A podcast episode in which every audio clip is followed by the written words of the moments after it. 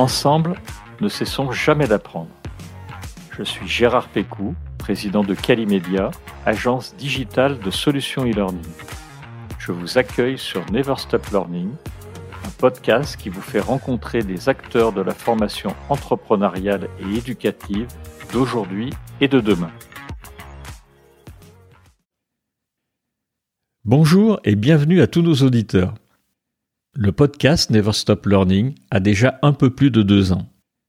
Depuis ces deux années, 54 épisodes sont disponibles sur les plateformes et une quarantaine d'invités sont intervenus pour nous partager leur expertise. J'en profite très sincèrement pour remercier vous qui nous suivez depuis tout ce temps. Je vous invite à nous partager vos idées pour la suite, les thèmes que vous souhaiteriez voir, ainsi que vos retours sur le podcast. On lit vraiment tous vos commentaires et on prend beaucoup de plaisir à échanger avec vous dès qu'on en a l'occasion. Aujourd'hui, c'était l'occasion pour nous de se réunir avec mon fils Quentin, qui travaille également sur le podcast en coulisses, pour faire le point avec vous sur Never Stop Learning, ainsi que sur les différentes thématiques abordées lors de ces deux dernières années. Bonjour Quentin. Bonjour, bonjour à toutes et à tous.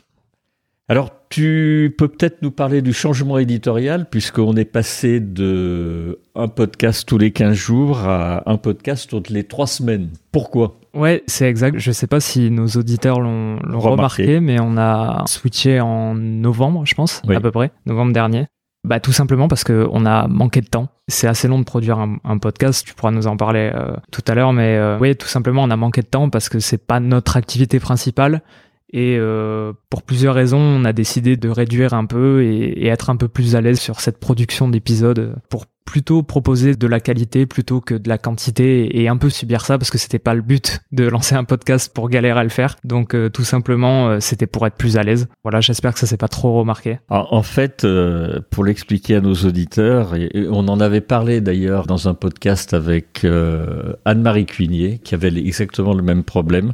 Et c'est difficile en fait de faire des podcasts. Il faut trouver l'invité et que cet invité soit extrêmement pertinent. S'il a lu un livre, ben, il faut lire le livre. Et euh, Quentin et moi, on lit tous les livres. Donc quand on vous les présente, on a lu de la première à la dernière page. Il faut prendre un premier rendez-vous avec l'invité, il faut faire un travail sur la trame, puisque nous on travaille avec des trames. Alors bien sûr les invités sont libres euh, complètement de dire ce qu'ils veulent, on fait pas de coupe, euh, c'est leur propos et on, on se permet pas de faire des coupes ni quoi que ce soit. Mais néanmoins on, on, scripte un peu pour qu'on ait un fil rouge finalement. C'est une sécurité en fait, hein, pour avoir un sujet. Et puis bah, après il faut l'enregistrer, il y a de la post-production. Il faut savoir que pour 40 minutes, on a une ingénieure du son euh, qui s'appelle Katia, qui est très efficace, mais pour 40 minutes, il lui faut à peu près 3 heures pour euh, enlever les bruits de bouche, euh, enlever les phrases où on s'est trompé. Et moi, ça m'arrive assez souvent de, de, refaire des phrases et d'interpeller Katia. Après, il y a toute la... Il faut le garder secret, ça. Tu ne te loupes jamais.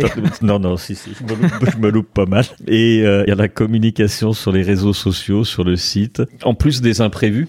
En plus des imprévus. Parce qu'il y a des podcasts qui sont prévus et puis bah il y a des déplacements, il y a la, vie professionnelle et puis euh, bah, Quentin et moi on a une vie professionnelle bien remplie et, et voilà. Et d'ailleurs cette période-là correspondait à pas mal d'imprévus et pas mal de boulot à côté. Vrai. Et je pense que c'est tout ça cumulé qui a fait qu'on a décidé de passer à, à trois semaines.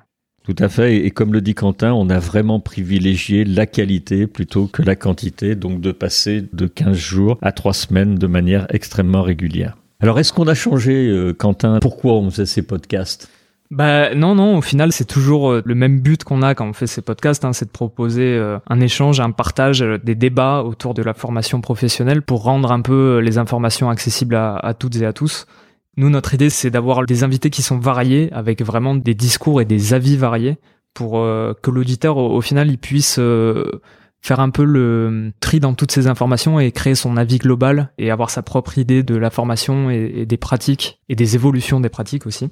Et puis, euh, dans la finalité, améliorer ses pratiques et approcher euh, différents sujets qu'il n'aurait pas fait forcément euh, tout seul. Voilà, c'est proposer différentes ressources pour approcher des, des, sujets avec curiosité. Et c'est ce qu'on fait, je pense, c'est vraiment avoir un œil curieux sur tout ce qui se passe un peu autour de la formation professionnelle. Exactement. Alors, on essaye de faire la part belle à nos invités et on prend vraiment beaucoup de plaisir à rencontrer les invités qu'on a et, surtout à partager avec les auditeurs euh, grâce à, à, tous ces podcasts. Mais je dois dire que sur les 54 podcasts qu'on a fait, celui-là est un hors série. On s'est vraiment éclaté avec nos invités. Quoi, c'est le, le, le, maître mot. On a appris beaucoup, beaucoup. Ouais, c'est ça. J'allais dire, en fait, on découvre des choses aussi, hein, parce que moi qui suis pas issu du milieu, toi, c'est t'as de la bouteille dans dans, un le milieu. Peu plus mon métier. Mais je pense que tu découvres aussi des choses quand même. Et, et, moi, c'est vrai que tout ce que j'ai appris euh, sur 54 épisodes, euh, c'est quand même euh, énorme, quoi. Parce que moi, j'étais vraiment pas du milieu de base.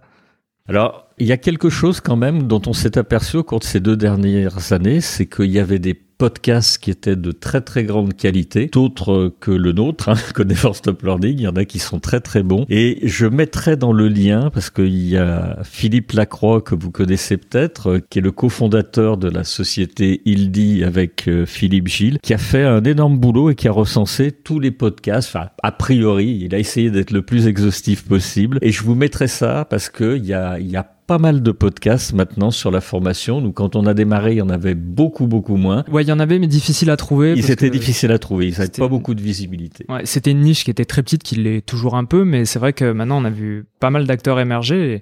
Et... c'est vrai qu'il y a du bon boulot qui est fait. Il y a du bon hein, boulot qui est fait, ouais. Enfin, hormis nous, hein, je, je, veux dire, les autres podcasts font vraiment du bon boulot. Ouais, ouais, ouais, il faut le reconnaître. Donc, on vous mettra la liste euh, exhaustive de tous les podcasts. Euh, cette liste, encore une fois, a été faite par Philippe Lacroix.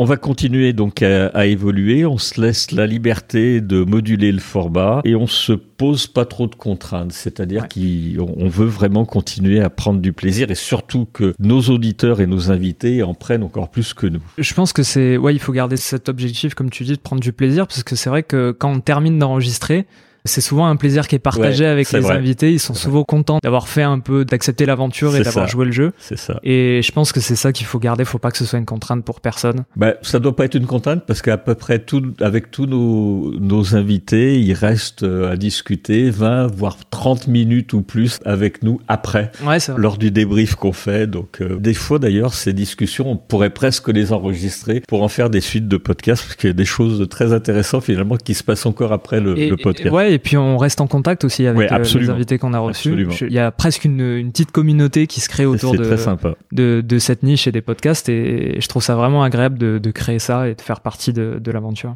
Alors on a abordé euh, énormément de, de, thématiques. Pour nos invités, on va pas tous vous citer parce que Quentin l'a répété tout à l'heure, euh, il y a une quarantaine euh, d'invités, peut-être un peu plus sur sur 54 épisodes, puisqu'il y en a qui sont intervenus plusieurs fois sur des thématiques différentes. Donc on pourra pas tous les citer. On fera peut-être d'époque sur LinkedIn, comme ça vous pourrez retrouver tous les auteurs qui ont participé au, podcast. On a abordé le futur déjà dans ce podcast.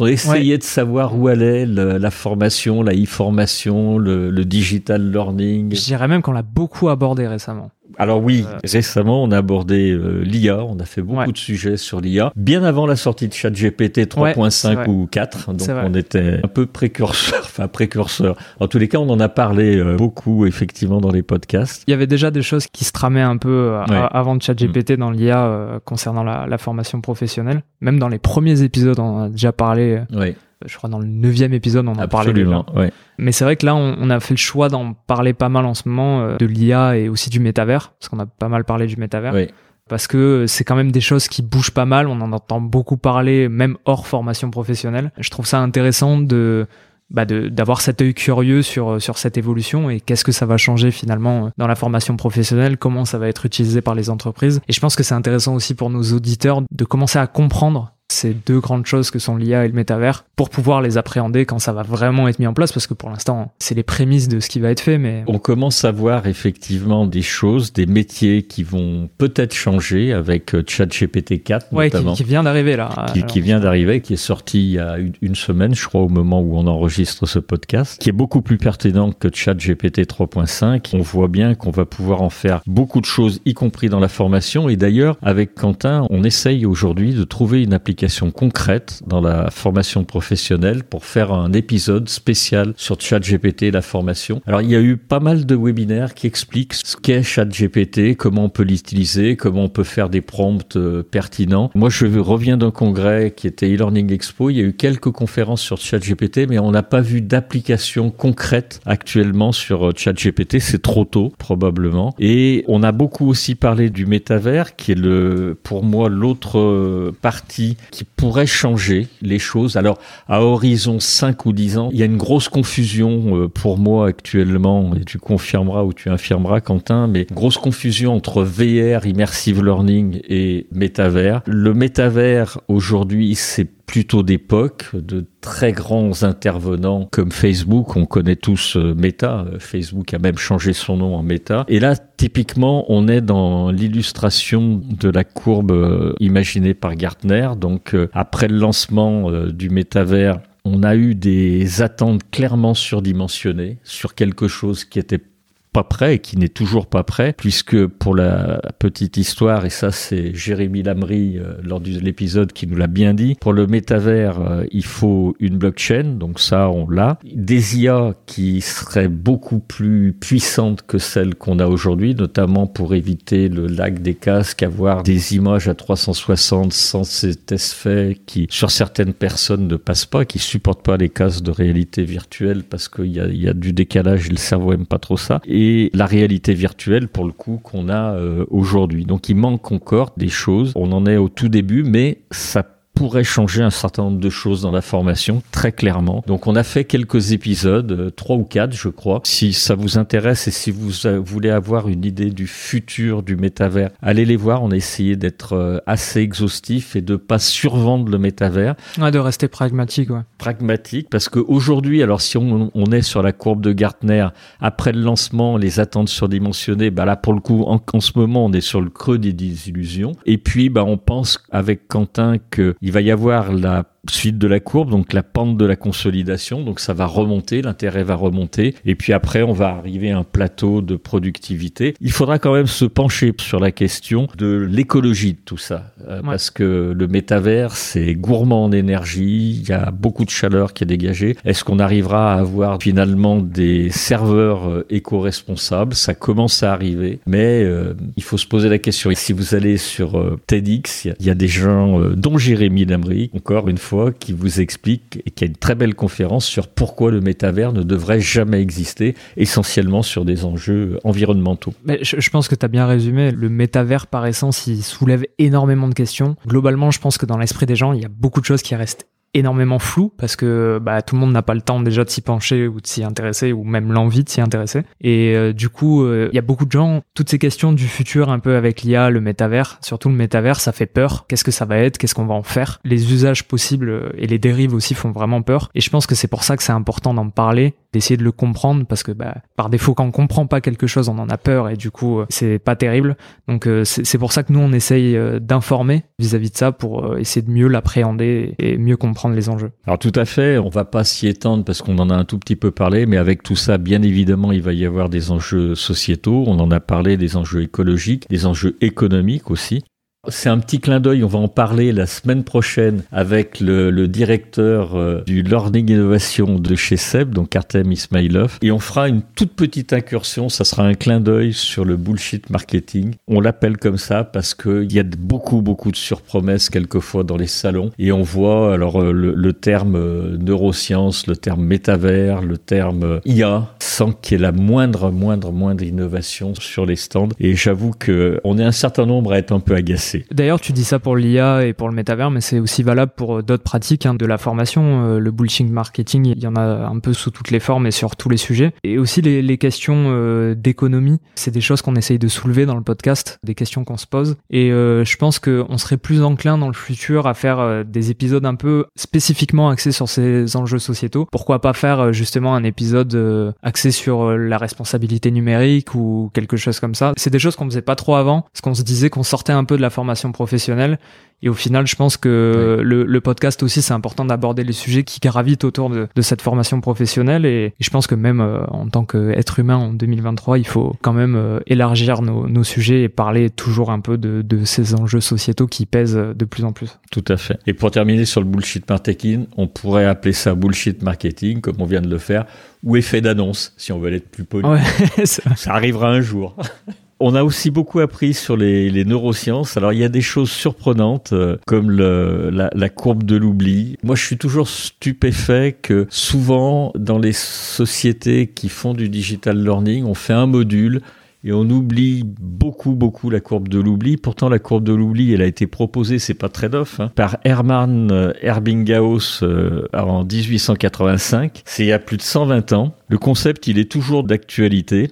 Et le, le e-learning, bah, il peut nous aider à prévenir la perte de mémoire au fil du temps. Toutes les études montrent que nous retenons plus longtemps les connaissances fraîchement acquises quand elles sont enseignées de manière répétée sur une période de temps donné. Et donc, euh, bah, c'est un excellent moyen, tout ça, de pas oublier. Et je crois que c'est juste un petit rappel parce que euh, on n'y pense pas toujours de faire une petite vidéo euh, huit jours après, puis quinze jours après, de mettre un petit cas clinique, une mise en situation, un cas concret. Il y a plein de choses qu'on peut faire très facilement et qui permettent euh, d'augmenter vraiment, vraiment la mémorisation de tout ça. C'est vrai qu'on en parle souvent de la courbe de l'oubli. Nous, c'est un peu euh, notre sujet de prédilection quand on parle de neurosciences. Mais euh, c'est vrai qu'on a beaucoup, beaucoup eu d'invités qui nous en ont parlé parce que euh, tout le monde s'accorde à dire que c'est vraiment quelque chose d'important dans la pédagogie. Moi, c'est assez marrant pour la petite histoire.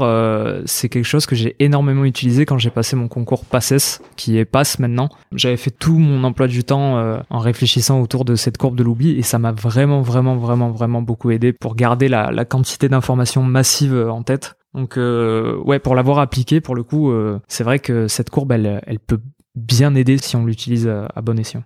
Exactement. Alors dans les neurosciences, il y a bien évidemment les biais cognitifs. On en a là aussi beaucoup parlé. Il y en a plein des biais cognitifs. Hein. Il faut vraiment les connaître euh, dans, la formation. J'en ai euh, sélectionné six, mais il y en a, il y en a beaucoup plus que ça. Les biais de confirmation, la tendance à chercher et retenir des informations qui confirment nos croyances préexistantes. Les biais d'ancrage, la tendance à trop s'appuyer sur une information initiale pour prendre une décision ou évaluer une situation. L'effet de halo, la tendance à généraliser une impression globale sur une personne ou un objet à partir d'une seule caractéristique, les biais d'autocomplaisance, qui est la tendance à attribuer ses réussites et ses compétences et ses échecs, les biais de groupe, la tendance à adopter les opinions et le comportement du groupe, même si cela va à l'encontre de sa propre réflexion, l'effet de primauté et de récence, et ça on l'a souvent, c'est la tendance de mieux se souvenir des informations présentées en premier et en dernier dans une séquence, très utile quand vous faites des formations. Donc il vaut mieux les connaître. Les biais cognitifs, c'est un schéma de pensée trompeur et faussement logique. Cette forme de pensée permet à l'individu de porter un jugement et de prendre finalement des décisions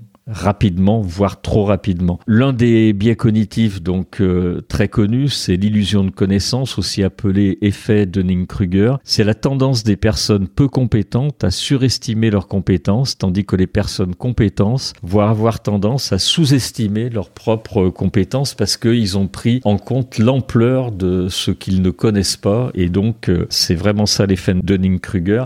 Bah, il y a des méthodes pour parer ça, c'est-à-dire que pour euh, se préserver de l'effet Dunning-Kruger, pourquoi ne pas mettre une dizaine ou une vingtaine de questions pour que les gens se rendent compte simplement de leur niveau et de voir bah, que finalement, soit ils savent déjà tout et c'est très bien, soit ils sont dans l'illusion de connaissance. Simplement quelques questions, quelques activités pédagogiques peuvent leur faire comprendre qu'ils ont beaucoup, beaucoup de choses à apprendre. C'est vrai qu'on a fait pas mal d'épisodes sur euh, les neurosciences et, en fait, euh, les apprentissages que tu cites euh, et qui en découlent des bonnes pratiques, on les a appris de ces épisodes avec des neuroscientifiques et des gens qui s'intéressaient à la psychologie cognitive c'est vrai qu'on a tendance à dire que les neurosciences, en ce moment, il se fait plus rien, il n'y a pas grand chose qui en découle, c'est beaucoup de termes marketing, euh, justement, pour revenir un peu sur ça. Et en fait, quand on regarde euh, bah, tout ce que nous, on a appris avec les neurosciences, on se rend compte qu'il y a des choses essentielles qui sont issues euh, de neurosciences et que nous, on a appris vis-à-vis de gens qui disaient faire des neurosciences. Donc, c'est vrai que beaucoup de choses intéressantes dans cette thématique-là. Et qu'on peut appliquer dans la formation. Très applicable. très, très, très, très applicable avec une très grande efficacité. On a aussi beaucoup parlé des neuromythes. Alors ça, c'est des fausses croyances. Euh, il y a vraiment un fort décalage avec la réalité. C'est des croyances erronées, complètement erronées sur le, ce qu'on sait maintenant avec le fonctionnement du cerveau humain. Certains ont la vie très très dure. On avait imaginé avec ILDI et avec l'autorisation donc du docteur euh, Nania Medjad, Philippe Gilles et Philippe Lacroix, trois auteurs donc de l'ouvrage Neurolearning que vous pouvez acheter aux éditions Erol, je crois. Et je vais vous remettre ce lien parce qu'on en avait fait un, petit quiz. Il y a 10 neuromythes et je vous invite euh, à aller voir dans la zone commentaire, à, à, cliquer sur le lien et à regarder si vous les connaissez tous, ces neuromythes, ou si vous vous faites encore piéger par un ou deux neuromythes.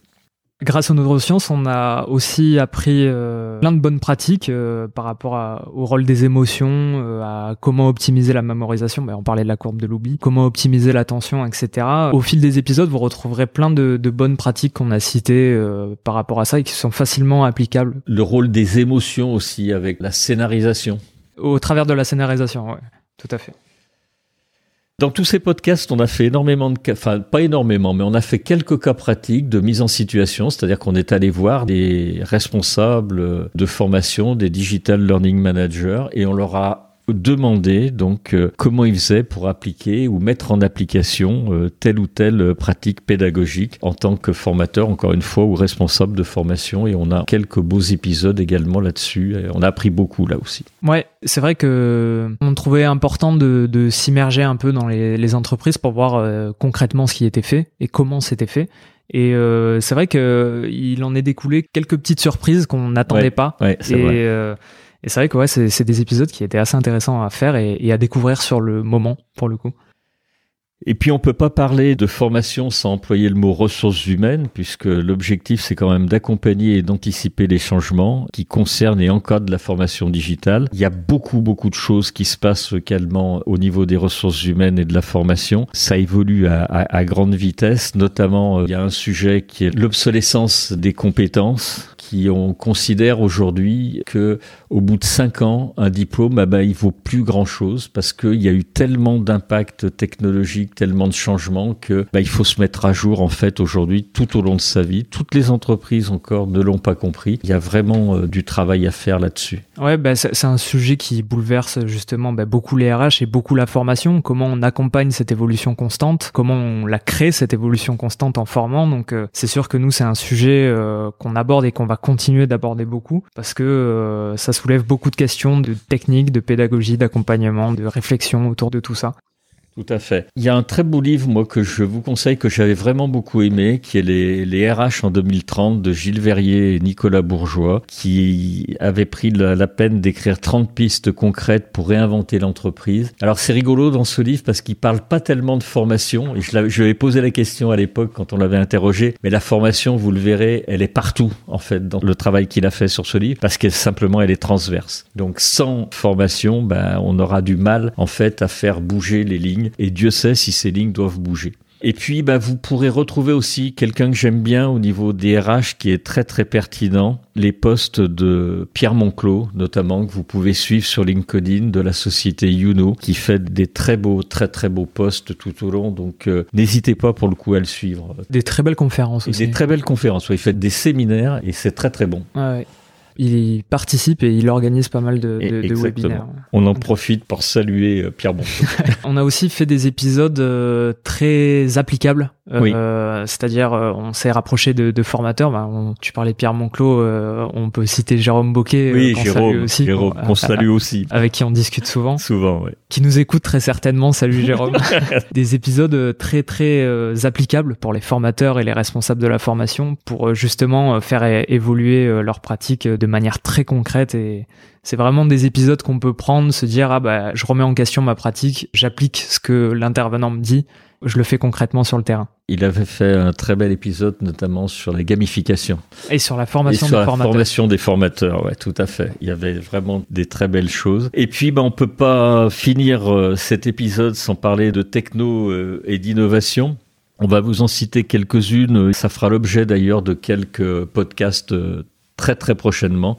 Là, on en a beaucoup parlé déjà, euh, pas sûr qu'on revienne rapidement dessus, mais moi j'ai vu le dernier salon donc que j'ai fait, beaucoup de VR, beaucoup de réalité augmentée, ça ça monte vraiment en puissance et on voit vraiment maintenant qu'il y a des applications qui sont euh, splendides. Alors avec le défaut qui est encore le casque qui est toujours euh, un peu lourd, mais la réalité virtuelle, ça devient vraiment de plus en plus bluffant. Et je pense que là, ça fera partie vraiment des modalités qui sont incontournables déjà aujourd'hui, mais encore plus plus dans les deux ou trois ans ce dont on n'a pas parlé qui est un peu en lien, c'est peut-être la réalité augmentée. Je sais oui, pas alors si réalité, as, non, si t'en as vu si, aussi. Si, j'en ai vu aussi réalité augmentée. Les, deux, oui, VR, réalité virtuelle et réalité augmentée. Peut-être probable qu'on dédie un épisode si on trouve euh, si on trouve une solution intéressante de, de, réalité augmentée. Absolument. Bien sûr, dans un prochain épisode, on parlera également d'adaptive learning avec Nicolas Bourgerie, qui est le président de TeachUp et qui fait du vrai adaptive learning. C'est pas simplement des algorithmes il nous expliquera ça. Il va aller très loin et il nous parlera également. Il y aura tout une, un paragraphe sur euh, ChatGPT là-dessus, puisque ça va de pair, adaptative learning, ChatGPT, comment ChatGPT pourrait influencer l'adaptive learning. Ouais, euh, on en parlait tout à l'heure quand tu disais qu'on cherchait une solution. J'allais dire justement que Nicolas, Nicolas. l'utilise un peu. Je crois pas que ce soit l'essence de son outil. Il nous en parlera. il nous en parlera. Dans les innovations qu'on peut citer, il y a les UGC, donc les User Generated content que moi je vois plus comme des modalités très très pratiques. Notamment, ça peut être super utile pour présenter euh, des services dans le cas du onboarding, mais il y a d'autres choses et ça fait partie des modalités qui ont, ont pris le pas. C'est dans un parcours de formation, on peut avoir de la vidéo, on peut avoir du SCORM, du digital learning, des podcasts et des modules faits avec des technos UGC mais qui nécessite quand même beaucoup d'encadrement et qui nécessite un ingénieur pédagogique et si on veut être performant même des infographistes sinon ça reste peut-être trop basique. Tout le monde ne peut pas s'improviser ingénieur pédagogique et infographiste. Donc euh, avec cette restriction là, mais euh, ça peut être utile. Les podcasts qui sont euh, très très utiles dans le domaine de la formation. Et les podcasts euh, apprenants. Apprenants, ouais, qui ont des vrais vrais sujets. Je pense que là aussi, on aura tout un épisode sur les podcasts avec un ingénieur pédagogique que je connais bien qui s'appelle Julien Georget et qui a fait un très bel article sur les podcasts et qui viendra nous en parler. Et qui est intervenu. oui, qui est déjà intervenu, oui. Ouais, tout à fait, qui est déjà intervenu. Et puis, euh, il y a encore deux sujets sur lesquels euh, on a parlé et on en reparlera. C'est l'apprenance collective. Il y a eu des épisodes, notamment avec euh, Denis Christol, qui nous a parlé d'apprendre à apprendre. On a fait un, épisode avec Philippe Lacroix sur la multimodalité, avec des réflexions qui étaient plutôt universitaires. Mais on voit qu'aujourd'hui, par exemple, avec des sociétés comme We Are Peers de Diane Len, moi j'aime bien l'histoire de, de Diane puisqu'elle a démarré donc à l'EM Lyon parce qu'elle a vu que les étudiants comme elle à l'époque euh, galéraient un peu pour apprendre et, et s'aider, apprendre ensemble finalement. Et euh, elle a créé un logiciel, elle a créé une start-up. C'était son projet d'étude. C'était son projet et elle en a fait une société. Donc euh, j'ai trouvé ça très sympa. C'est assez marrant sur ce sujet parce qu'on remarque quand même que à chaque fois l'initiative elle est, elle est née du milieu universitaire. Tout à fait. Et c'est là qu'on se rend compte que quand même l'entreprise a a, des choses à apprendre du milieu universitaire et je pense un peu vice versa. C'est sympa de, de, de, remettre un peu en question des pratiques en prenant des choses issues de milieux qui existent depuis très longtemps. Et en plus, ce que j'aime bien avec l'apprenance collective, c'est qu'on a l'humain au centre. Ouais, c'est vrai. Qui est assez différent euh, que d'autres technos de métavers ou, ou d'IA où là c'est vraiment l'humain qui est, est le seul et principal acteur de la création de la formation. Très très important cette notion euh, humaine. Et le, le dernier, bah, c'est la veille, puisque on a des gens qui font de la veille et que je vous conseille euh, de suivre. Alors là, vraiment, c'est pas du tout exhaustif. Il y a Todd Cursus qu'il faut suivre, qui est euh, un organisme canadien. Il y a la Digital Learning Academy. On l'a cité déjà, mais suivez les posts de Pierre Monclos, suivez les posts de Delphine Moncorgé du GNFA, suivez les posts de Gérald Thiraud avec qui également on a fait un podcast et qui fait une veille hebdomadaire est très très riche et sur lesquels on apprend beaucoup beaucoup beaucoup de choses. Donc n'hésitez pas à aller cocher le petit suivre sur LinkedIn. Ouais, et tu l'as dit aussi en intro parce que là on a fait un peu le tour de toutes les thématiques qu'on a abordées, mais n'hésitez pas à nous proposer des idées, nous proposer des thématiques qu'on n'a peut-être pas abordées, auxquelles on n'a peut-être pas pensé, ou peut-être qu'on ne connaît pas encore. Et alors là, on se fera un plaisir de découvrir et d'apprendre. Alors pour conclure, bah écoutez, en ce qui me concerne, je voulais vraiment remercier, alors pour une fois, nos invités en premier, et bien évidemment nos auditeurs. Comme je l'ai dit tout à l'heure, je me permettrai de taguer la quarantaine de personnes qui sont intervenues sur les 54 épisodes. Comme ça, bah, vous pourrez regarder qui est intervenu, retrouver les podcasts si vous avez envie de les écouter ou de les réécouter. Et bien sûr, euh, sans nos auditeurs, euh, nous n'existerions pas. Et donc, on voulait vraiment, vraiment vous remercier. Comme l'a dit Quentin, n'hésitez pas à nous interpeller, à nous faire part de sujets qu'on n'aurait pas abordés et qui vous intéresseraient, de mettre euh, dans la zone commentaire euh, ce que vous en pensez, de déclencher des débats. Ça nous fera plaisir d'y répondre et surtout, il y aura des experts de cette euh, communauté qui seront très pertinents et qui vous répondront. T'as tout dit, hein. je, suis d'accord avec tout. J'en profite pour remercier également tout le monde. Et puis pour ma part, on se retrouvera dans un autre hors-série. Euh, Exactement. Un de ces jours. Passez une euh, très bonne journée et une très bonne semaine. Et à très bientôt dans un épisode avec euh, un nouvel invité qui sera celui d'Artem Ismailov. Merci à tous, à la prochaine. Merci, au revoir.